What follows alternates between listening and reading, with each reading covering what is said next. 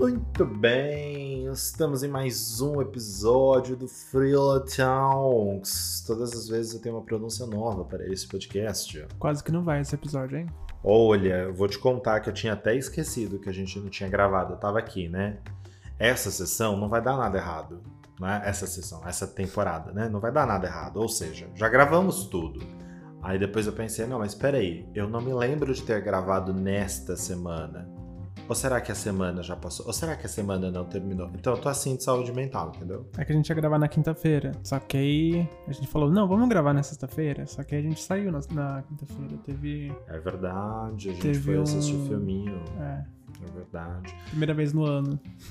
Que É, depois, pra quem tá em 2000 e alguma coisa, depois de 2021, essa foi a primeira vez no ano que a gente foi no cinema. E isso porque teve um pouquinho de flexibilidade no meio de toda essa loucura e a gente saiu e foi assistir um filme. Dentro de todas as normas, por gentileza, se cuidem, tá? Mas foi meio louco, né? Porque É, gastou minha energia demais, né? atrapalhou bastante a rotina. E sexta-feira a gente acordou, não sabia que dia que era. Porque Eu a gente mesmo. achava que era sábado e ai, foi, foi uma loucura, assim. Aí sexta-feira não trabalhou, aí como a gente não trabalhou, não fez review, não fez planejamento, não fez nada, acabou deixando passar. É, Eu não lembro nem o que foi sexta, entendeu? Não lembro nem que dia foi sexta. Acontece que deu, deu certo, estamos aqui. É, Na medida do que isso significa dar certo. Estamos no quinto episódio da nossa terceira temporada e hoje a gente vai conversar sobre um tema que é recorrente nas nossas redes sociais, é um tema recorrente na nossa vida, faz parte de nossas pautas e, em especial, dentro da área que a gente está envolvido, das áreas em que a gente trabalha é uma pauta que todas as vezes que a gente é convidado para falar sobre ou para escrever alguma coisa sobre a vida freelancer, alguém traz um pouco de como é ser uma pessoa criativa, de como se tornar uma pessoa criativa, enfim, há muitos mitos sobre isso. E hoje nós vamos falar sobre criatividade para freelancers, para pessoas que trabalham no dia a dia como profissionais autônomos. E é indiferente de qual seja a sua área, tá? Então, se você está ouvindo isso daqui, você é advogada, se você é uma pessoa advogada, se você é uma pessoa dentista, se você é uma pessoa prestadora de serviço de. Não sei, qualquer coisa que você preencha essa lacuna aqui com o que você faz. É uma pauta importante para qualquer área, apesar da gente falar áreas criativas, na realidade, criatividade é uma coisa inerente a todo ser humano. Então a gente vai falar um pouco sobre isso, a gente vai debater aqui nossos pontos de vistas. De repente a gente deve dar alguns pontos de vistas, é, ou algumas referências, algum livro, alguma coisa nesse sentido. E vamos fazer o que a gente faz de sempre melhor, né? A gente vai bater um papo aqui gostoso e dar um pouco dos, nossas, dos nossos pontos de vistas. E para começar, Antônio, o que Eu. é criatividade para você? Pra mim, que a criatividade não passa da combinatividade das ideias, né? Tipo, muitas pessoas acham que criatividade é algo que surge ou que você nasce com. Tipo, ah, eu sou uma pessoa criativa, então. eu- Eu sou ou não sou uma pessoa criativa, né? As pessoas se colocam nessa, nessas caixinhas. Tipo, quando a pessoa se considera não criativa, ela, ela deixa de exercer essa habilidade, né?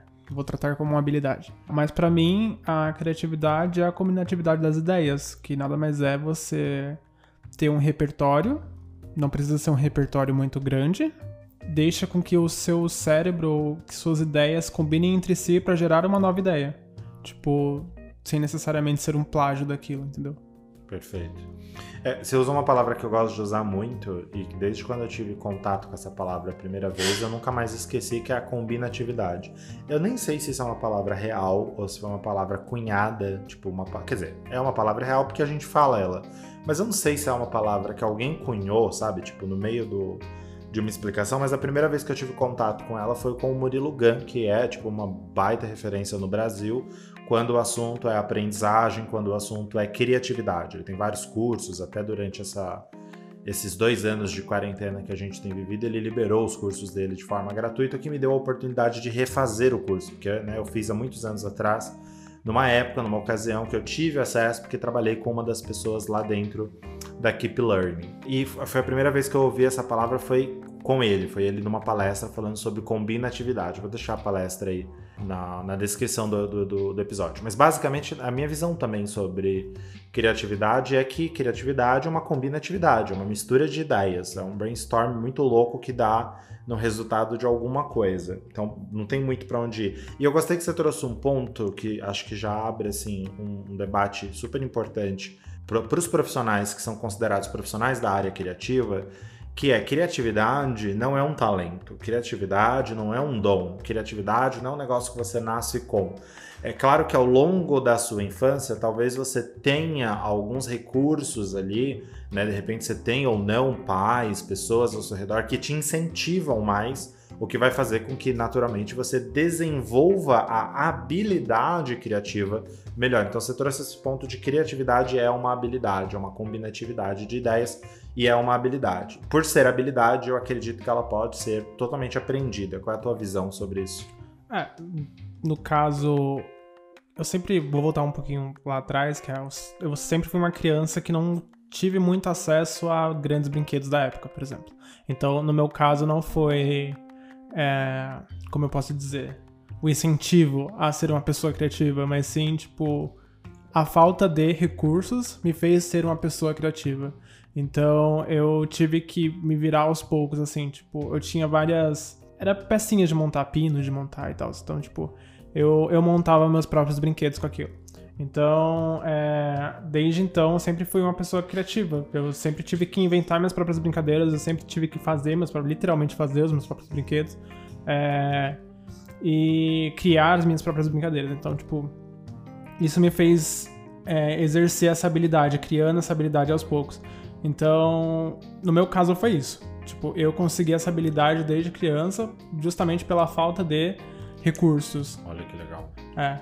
E aí a ausência dos recursos convencionais te fez é, desenvolver a capacidade de imaginar e criar coisas com o que você tinha, com os recursos que você tinha. Sim. Quer dizer, a falta dos recursos convencionais é, abriu espaço para você usar os recursos não convencionais e montar ideias em cima disso. Olha que, olha que exemplo muito louco, né?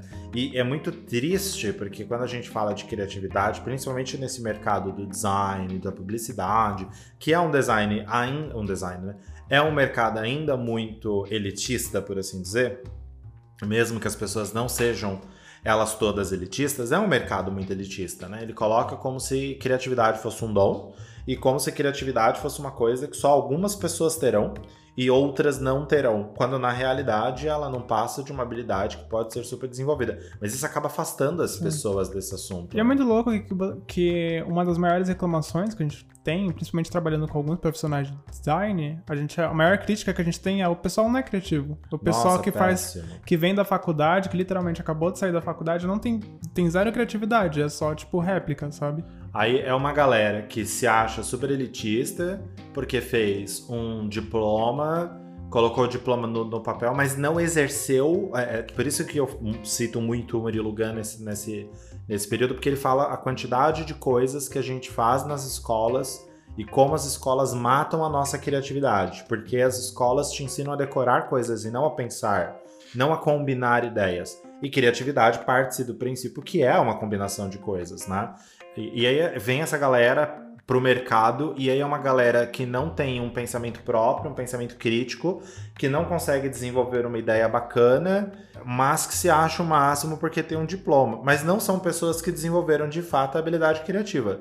Agora, você pega uma galera que não tá na faculdade, por exemplo, por vários motivos, eu mesmo vou dar um exemplo, vou, vou me usar como exemplo aqui, com, com, com auge da minha arrogância nesse caso, mas vou me usar. Eu não tive recursos para entrar numa faculdade, eu não tinha tempo, não tinha como, eu tinha que pagar água, luz, aluguel, eu morei por conta, eu não tinha condições de estudar e trabalhar, então eu acabei desistindo da faculdade. É, por vários motivos, né? Também porque eu não sabia exatamente o que eu queria fazer naquela época, mas os recursos que eu tinha eu usei para poder ganhar dinheiro. Então eu não tinha muito para onde correr. Eu tinha que estudar por conta própria, eu tinha que entregar os jobs por conta própria, etc e tal. E eu comecei a desenvolver a minha habilidade criativa a partir da ausência de recursos convencionais. Era a única então, solução, né? Porque é isso, onde né? correr. Porque criatividade é isso, é você encontrar a solução com os recursos que você tem. Os recursos que você tem pode ser pode estar muito relacionado às bagagens que você tem. E, e, acho que aqui entra um outro ponto que é de onde vem então a criatividade? A criatividade é um, ela vem daquilo que eu falei um pouco do começo, que é da sua experiência. Tipo, você não precisa ter uma puta experiência com várias, é, sei lá, diplomas ou viajar para outros países. Não, experiência que eu quero dizer é, tipo, aquilo que você tá no seu dia a dia. Por exemplo, teve uma campanha, que eu vou voltar nessa campanha que a gente fez, que é a campanha que a gente tirou todos os posts do, do ar do Surfilo. E isso não foi uma ideia que surgiu do nada. Isso foi uma combinatividade de ideias, que é tipo, a indústria da música já faz isso, a gente precisava de uma campanha de marketing para poder chamar atenção, então tipo, foi uma mistura de coisas que levou a gente a montar uma campanha, entendeu? Então, tipo, a... ela vem desse ponto, que é você pegar as suas referências daquilo que tá no seu dia, daquilo que tá no seu cotidiano, daquilo que tá na sua rotina e conseguir fazer com que, eu, com que sua mente trabalhe sozinha, entendeu? Tipo, nessas coisas. É, eu gosto dessa sua visão e eu queria te fazer uma pergunta, porque você falou sobre como, como era na sua infância, a ausência dos recursos tradicionais e o trabalho com os recursos que você tinha. E aí eu, eu vejo muita gente que chega para nós aqui, por exemplo, estudantes do Freela Academy, cursos como o curso do Canva, por exemplo, design no Canva. A galera tem muito medo de entrar nessas áreas, entre aspas, criativa, porque elas não se consideram pessoas criativas. Né? Tipo, ah, eu não vou trabalhar no design porque eu não me considero uma pessoa criativa. Eu acho que eu não tenho criatividade. Você sempre se viu como uma pessoa criativa ou você teve que reprocessar essa informação e descobrir que você era sim uma pessoa criativa?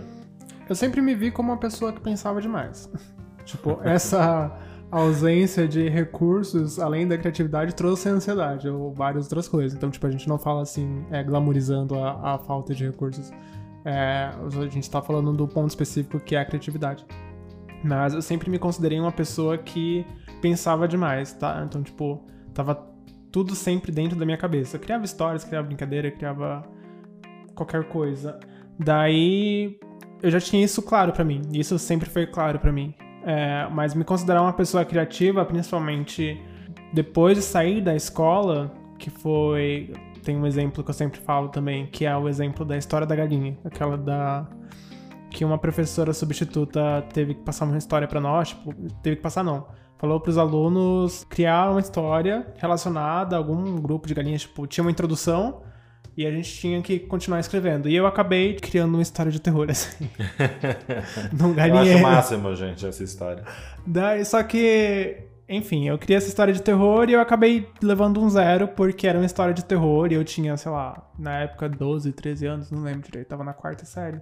Então deveria ter essa idade. Eu acabei levando zero porque a professora achou aquilo, tipo, medonho demais. Era medonho?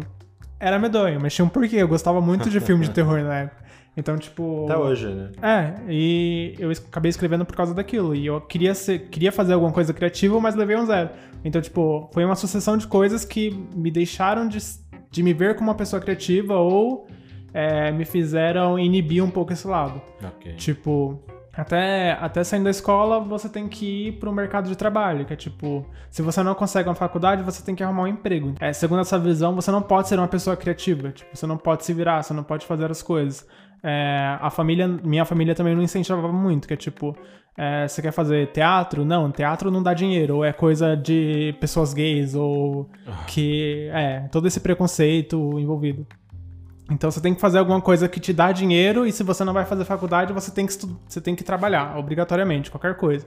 Então, tipo, isso vai afastando você um pouco desse lado. Então, tipo, eu demorei muito para aceitar esse lado criativo, tanto que hoje até tenho um pouco de dificuldade, antes, antes eu tinha mais, de expressar as minhas ideias. Tipo, minha cabeça tá pensando um pouco, o tempo todo, tipo, e às vezes é, esse, toda essa bagagem que a gente carrega, tipo, faz com que a gente esqueça ou tranque esse lado e, e não use ele, sabe?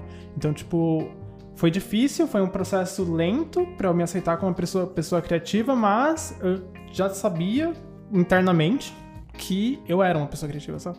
Quer dizer, você só redescobriu o fato de que você de fato é uma pessoa criativa. Exatamente. Porque na realidade eu enxergo da seguinte forma, gosto muito de como a Tânia Mujica, por exemplo, que foi uma cliente nossa também, trabalhou ali com o Murilo Gun, fala muito sobre criatividade porque ela fala sobre meditação.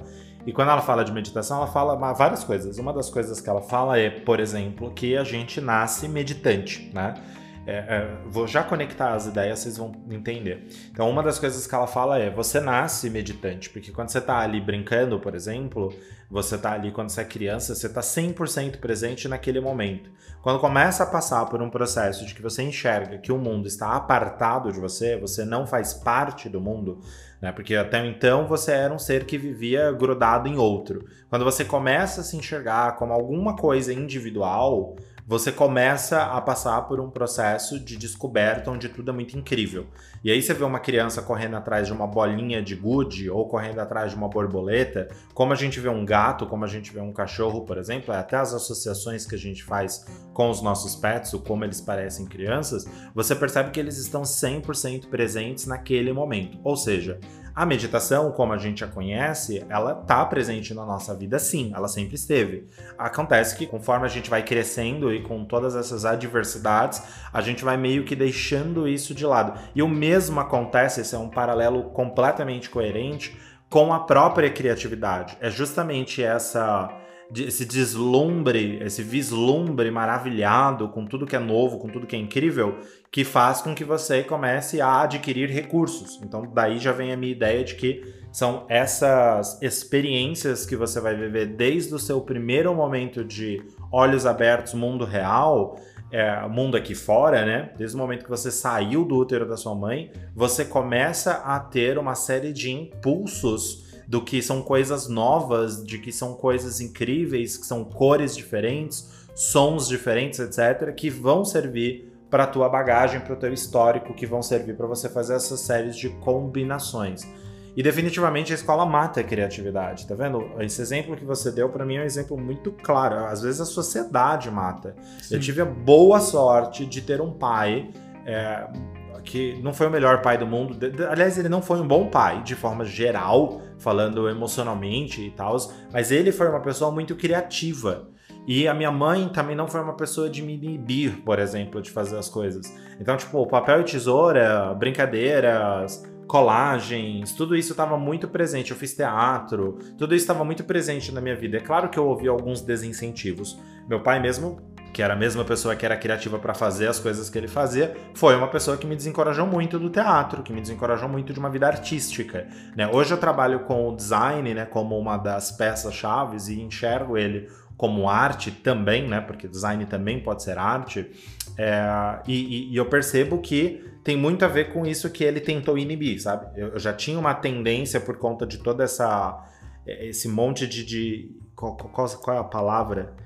Esse monte de impulsos, esse monte de incentivos diretos ou indiretos que eu tive na infância para desenvolver a criatividade, eu acabei entrando para uma área artística indireta, né, que é a área do design.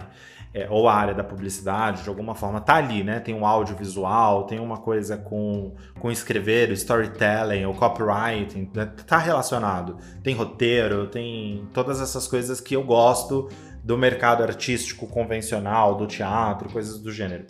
E eu percebo que eu tive um pouco desse incentivo e mesmo assim ainda passei por essas adversidades. Meu pai era uma das pessoas que vivia falando: ai, não sei porque você está fazendo teatro, teatro não vai te dar nada. E eu nem fazia teatro com o objetivo de me tornar ator, por exemplo. Pra você ver como é muito louco, porque, tipo, eu já tinha idade suficiente para saber que não, era, que não era o que eu queria. Eu fazia teatro porque eu sabia que aquilo ia me destravar. E porque eu tava numa turma, numa galera legal, entendeu? Eu tava num, num, num rolê bacana. Não porque, ah, eu quero virar ator. Tudo bem também se eu quisesse, né? Mas ver como, como rola esse desincentivo dentro de casa, dentro da escola e coisas do gênero. Eu tive boas sortes, né? Eu tive uma sorte de ter de, de me apegar às coisas boas. Eu tive bons professores em alguma medida e tive uma infância relativamente criativa.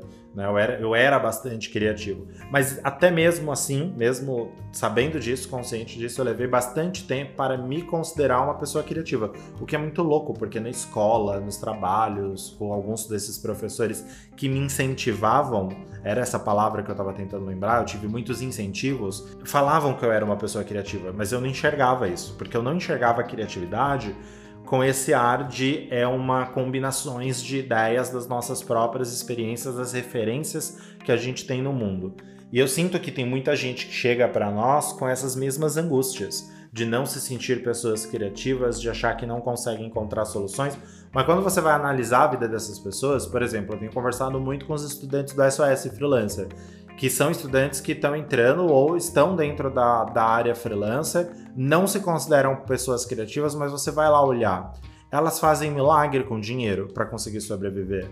Elas fazem milagre com os projetos para conseguir mantê-los e entregá-los. Elas fazem milagres com uma série de outras coisas. Como que elas poderiam fazer isso se elas não fossem pessoas criativas, entende? Se elas não estivessem desenvolvendo. A gente está desenvolvendo e aplicando a criatividade no nosso dia a dia e a gente simplesmente não olha como se isso fosse é tão banal por um lado e, e, e, se elitizou tanto de criatividade como um dom, como uma coisa que a gente não vê, que no dia a dia, às vezes o ato de cozinhar é exercer criatividade. E aí pensando nesse leque de opções, que dicas que a gente tem para desenvolver um pouco mais a, essas habilidades? E principalmente, porque tem muita gente que tem muitas, muitas coisas que querem tirar do papel, né? E tem algumas coisas que estão relacionadas com criatividade, inevitavelmente. Ou elas não se sentem criativas o suficientes para tirar um, um projeto do papel. Então, que dicas que a gente consegue dar aqui para tirar esses projetos do papel, para desenvolver um pouco a criatividade? antes eu só queria entrar em, outra, em outro ponto que é não só a, as escolas tiram a criatividade, mas como também o próprio a própria internet hoje tira um pouco a criatividade. Nossa. No, no sentido de, de algoritmo mesmo da coisa, sabe? Tipo, a gente vê muitas pessoas, é, freelancers mesmo, é, tentando conquistar o seu espaço, ou tentando chamar atenção, ou tentando criar um portfólio, ou tentando fazer qualquer coisa que seja em uma rede social, por exemplo. Só que eles esquecem de ser eles mesmos. Tipo, ou evitam ser eles mesmos porque eles têm uma, uma série de. Como se fala? Uma série de, de referências que, que dizem o que eles precisam fazer a toda hora, sabe? Tipo, você precisa fazer isso, você precisa fazer aquilo, você precisa, sei lá, postar todos os dias, você precisa criar 15 stories todos os dias, você precisa Nossa fazer senhora, várias coisas. É um desespero. Isso cria um, um senso de urgência muito grande. As pessoas caem nesse, nessa ansiedade de criar conteúdo planejado ou de um, de um jeito certo, de uma fórmula certa, que acabam esquecendo de, de exercer, de ser você mesmo, entendeu? E isso já entra em uma dica que é parar de se comparar ou parar de seguir fórmulas. Tipo, as fórmulas são boas, são, elas de certa forma te inspiram, de alguma, de alguma maneira, sabe? Você pode pegar uma fórmula pronta, só que você pode reproduzir do seu jeito, por exemplo. Você pode pegar um, um calendário que diz, ah, poste isso, poste aquilo, só que não necessariamente você vai postar nos mesmos dias que tá lá, ou tipo, não necessariamente você vai postar nos mesmos assuntos que você que você viu nesse calendário. Tipo, você pode fazer e criar da sua própria maneira. Tipo, você pode colocar no seu próprio trabalho, aplicar aquilo da sua, enfim, pode usar a base e aplicar da forma que, que você vê aquilo, né? Exatamente. Eu gosto de citar algumas coisas como, por exemplo, não só sair dessas fórmulas. Métodos são bons, né? Eu gosto de falar que métodos são bons. Porque quando a gente está perdido, a gente não sabe o que está fazendo, o método ele pode te dar um norte. O problema que a gente tem visto, que tem criado esse senso maluco nas redes sociais, inclusive de igualdade, tu parece que tem todos os perfis falam sobre os mesmos assuntos, todos os perfis postam exatamente os mesmos formatos de artes e por aí vai, é justamente o fato de que as pessoas perdem muito a autenticidade. E se criatividade está totalmente conectado com a tua visão de mundo, então é inevitável que uma das dicas seja: seja você mesmo, né? Tipo, honre a sua autenticidade. Busca em você essas referências iniciais. É claro que você pode, deve buscar em referências externas a você. É, e durante muito tempo, dependendo de onde você está, qual é a sua idade, qual é a sua área, algumas coisas para você tirar um projeto do papel, algumas coisas para você é, se tornar ou desenvolver uma habilidade mais criativa vão ser referências externas. E não tem problema você usar referências externas. Até, inclusive, recomendamos muito. Mas é, saiba honrar que você tem uma vida, você tem uma história, você tem uma bagagem. Nada do que você vai criar daqui para frente, nada do que você cria é 100% do zero. E nada é 100% dos outros é sempre um aglomerado de coisas. Então, se aceitar um pouco o fato de que você pode ser autêntico, que você pode encontrar sua voz, que você pode fazer do seu jeito, vai facilitar bastante a jornada. Não é que, na verdade, acho que eu não vou usar o termo facilitar. Para ser mais exato, vai tornar a jornada mais leve. Uma dica extra que eu acho legal aqui é Busque referências com pessoas que falam sobre criatividade para você entender que outros caminhos e possibilidades você tem. Para começar, eu recomendo sempre, efetivamente, o livro Hobby como Artista, que é muito criticado por uns, mas muito elogiado por outros, e alguns são até levados ao pé da letra. Mas se você souber ler, nossa, aquilo é um achado. Acho que é por isso que ele vendeu tanto. Eu não sabia que tinha pessoa que criticava esse livro. Pois tem. Tem gente que acha que. A maioria das pessoas que criticam são pessoas que, inclusive, não leram o livro, porque ali no livro a gente tem bem claro que, apesar dele usar o termo roubar como um artista, ele, ele fala e bate muito na tecla da não, do, de não fazer plágio, de você não copiar. E que ele dá uma diferença entre o roubo e o plágio muito grande. Mas como tem muita gente que não leu e não teve essa oportunidade ou não se deu ao trabalho de ler para entender por que, que ele usa o termo hobby como artista, aí as pessoas criticam achando que ele está incentivando o plágio. Também tem as pessoas que não leram, entendeu? Plagiam e acham que é isso que o livro queria dizer, que você pode fazer um plágio. E não é. Tem muito disso que a gente falou aqui no livro, né? Do, da, da questão de que o, o que é um roubar como artista é justamente você saber que as suas ideias elas são soluções combinadas de outras coisas, de outras referências e da sua própria experiência. Então, quando você vai criar alguma coisa, você está sim roubando alguma outra coisa e recriando aquilo aos seus próprios moldes dentro da sua própria visão. O livro é muito mais profundo do que a gente consegue ser num podcast a essa altura do campeonato, né? Dá, daria para fazer um podcast só sobre o livro, por exemplo, porque é sensacional, é incrível. O próprio livro é um roubo dele mesmo. Porque eram posts que ele fez no blog dele e depois ele reuniu dentro de uma sequência lógica para transformá-lo num, num, livro, né? Ele ainda faz algumas outras coisas, ele faz um emaranhado de outras coisas, mas é um roubo dele mesmo. Ele roubou dele mesmo a ideia de criar um livro sem a necessidade de escrevê-lo do zero. Ah. E ele até explica isso, né? A ideia de inspiração, a gente não precisa ir muito longe para saber o que é uma inspiração, por exemplo.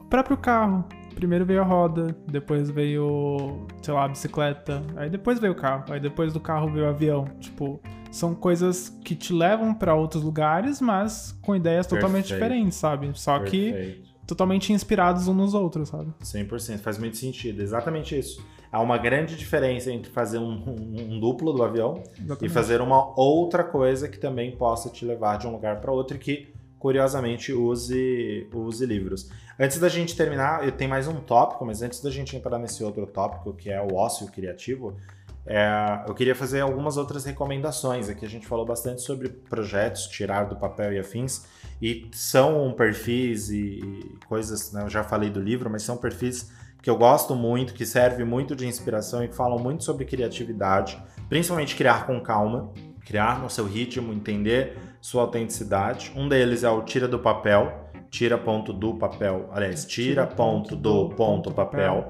no Instagram, tem site, ele tem até uma newsletter lá, que é a 1%, né? É muito bom. É, tem canal no YouTube, tem tudo. Eu vou deixar o link do Instagram, lá vocês encontram tudo. E da minha parte também quero recomendar a Darlis, é, Darlis Studio. Ela cria com calma, assim, real ela faz umas coisas incríveis, ela trabalha muito com colagem digital, ela tá sempre inovando ali no feed, no perfil, nas criações, na forma como ela cria, e é tudo tão gostoso de ver, tão gostoso de consumir, que realmente te inspira, que você entende que existe sim é, espaço para todo mundo criar. Tem alguma recomendação, perfil, alguém que você acha que faz sentido? Eu acho que quem entra nessa leva de recomendação é o Semeia Cria. Também ela fala bastante sobre criatividade. Ela tem um. Acho que é Semeia Class. O Semeia Class, que, que é um, aulas. Que é uma aula sobre criatividade, que ela dá acho que uma vez por mês. É baratinho, eu acho. Acho que é 127. 125. Tava 127. É. Pode ser que agora, enquanto vocês estão ouvindo, o preço seja diferente. Mas vai lá e fala que você veio daqui. É. Vai que, né? Que é uma aula super legal, eu fiz, é, aprendi bastante coisa sobre criatividade, ela explica bastante sobre conceitos, sobre o que é as inspirações dela. Mas se você também não puder, se você também não puder comprar o Semia Class, tem, ela tem bastante conteúdo no feed que também ajuda bastante sobre criação de conteúdo, sobre criatividade. Agora, acho que só isso, assim, sobre criatividade. Você já falou do Tira do Papel. Bom, e, e falando dessas dicas, uma delas é, é o fato de que criatividade não é uma constante, né? Você não vai estar criativo o tempo inteiro. É uma habilidade, de fato. Como Exatamente. toda habilidade, ela tem momentos que vai falhar. Vai ter momentos que você não vai, você vai precisar terminar um job e você não vai conseguir terminá-lo naquele momento. Você vai precisar dar uma pausa. Você vai precisar entender que não é só o trabalho, não é só o projeto, não é só a execução dele. O projeto é mais do que isso. A gente sempre fala muito sobre isso, a gente tem um podcast exclusivamente sobre isso que é, talvez a gente nem tiver, tenha dissertado tão bem naquela época, né? A gente estava muito no início dos podcasts, dos nossos podcasts, que é o episódio ócio criativo. Né? E eu falo Sim. da importância o tempo inteiro de fazer uma pausa durante seu processo criativo. Você quer falar um pouco como funciona isso para você, como você enxerga isso? Ah, o... Como qualquer outra habilidade, ela precisa, você precisa de descanso. Por exemplo, você não consegue trabalhar 24 horas por dia. Então, você não consegue ser uma pessoa criativa 24 horas por dia. A criatividade ela precisa de descanso, ela precisa que você recarregue ela. E como funciona isso? É praticando o ócio criativo proposital, que é aquele momento que você vai parar e você não vai fazer nada ou você vai buscar inspiração sem buscar inspiração de forma proposital. Você vai é, parar para assistir uma série boba, você vai parar para assistir um filme, você vai parar para caminhar, você vai parar para escutar uma música. E isso é você não está pensando de forma proposital, só deixa seus pensamentos fluírem e, e não não tenta chamar a, a, a, criatividade, sabe? Tipo, deixa ela recarregar no tempo dela, é, fazer uma pausa mesmo, tipo, é literalmente fazer uma pausa. é, é, fazer uma pausa. E por que, que a gente fala ócio criativo? Porque é uma forma de você é, estar bem nessas pausas, porque a gente tem muita preocupação de pausar. As pessoas, principalmente freelancer, que está sempre trabalhando, que geralmente cobra por hora, que geralmente considera isso, gera uma autocobrança, é uma autocobrança muito maior né, vinda da gente do que do mercado propriamente dito. Não é que o mercado não esteja cobrando, mas essa cobrança é muito mais interna do que externa. E, naturalmente, a gente acaba naturalizando o trabalho. Ah, não, eu tenho que trabalhar, tenho que trabalhar, tenho que trabalhar, trabalhar. E pausar também faz parte do trabalho, porque se você não descansa, você não está bem para criar. Se você não descansa, você não está bem para produzir, porque você vai chegar uma hora que você vai travar. Nem as máquinas conseguem. Nenhum, eu falo isso e repito isso todas as vezes que eu falo de produtividade, performance, eficiência. Nem o próprio computador, porque a gente usa muito isso, ah, você não é uma máquina. Mas nem as máquinas conseguem trabalhar sem descanso há uma necessidade de recarga, há uma necessidade de, se você colocar muitas tarefas no computador, ele vai travar porque ele não vai dar conta. Então vê que nem mesmo a tecnologia, que é o que a gente usa como é, é geralmente comparação para dizer, ó, oh, tá tudo bem você ficar de boa, nem mesmo elas vão conseguir dar conta se elas não tiverem momentos específicos de descanso. A grande diferença é que, como seres orgânicos que somos, essas pausas elas precisam ser contempladas. Então, o ócio criativo ele é justamente isso. Ele é uma contemplação do descanso. Ele é um momento em que você vai descansar sem se preocupar com o projeto. Você vai descansar sem se preocupar com o trabalho. E o melhor disso é que existe ciência por trás disso. Existe toda uma ciência que fala sobre como funciona, uma teoria que fala sobre como funcionam as ondas gamas. Então, antes daquele momento eureka, antes daquele momento de ter a grande ideia que vai resolver as coisas, Para que esse momento exista, você precisa sair do projeto, você precisa se desconectar. Porque quando você se desconecta, o seu inconsciente começa a trabalhar nisso. Vou deixar embaixo algumas referências, é, alguns artigos que falam um pouco sobre essa necessidade, mas também super recomendo que sigam um perfil que fala sobre meditação e vai trazer um pouco desses assuntos, que é a Tânia Mujica. Eu sempre trago ela quando o assunto é esse. E essa pausa, ela funciona como aquele momento para que, que uma onda venha grande, ela precisa recuar muito. Ela precisa estar muito lá em cima, muito lá atrás. E aí, quanto mais essa onda recua, maior ela vai vir. Então, é exatamente assim que funciona uma onda gama. Essas sinapses que vão acontecer no teu cérebro para ter uma ideia que vai resolver um problema, por exemplo, precisa de pausa, ela precisa de descanso, ela precisa trabalhar de forma inconsciente aproveitando o momento de ócio criativo de onde vêm as, é, as ideias e afins, também existe um vídeo que é um vídeo promocional de um livro, mas o vídeo em si já é incrível, que se chama De Onde Vêm as Boas Ideias, e é tão maravilhoso, eu sou apaixonadíssimo por esse vídeo, vocês não têm noção. Que é isso porque é um vídeo promocional de um livro. É sensacional a sacada, como ele explica e tal, etc. Eu vou deixar esse vídeo aqui, porque ele fala muito sobre isso da importância de ter pausas, da importância de esperar que as outras ideias surjam para que você possa combinar com uma ideia que já existiu anteriormente. É sensacional, vou deixar ele na descrição desse podcast. Recados finais?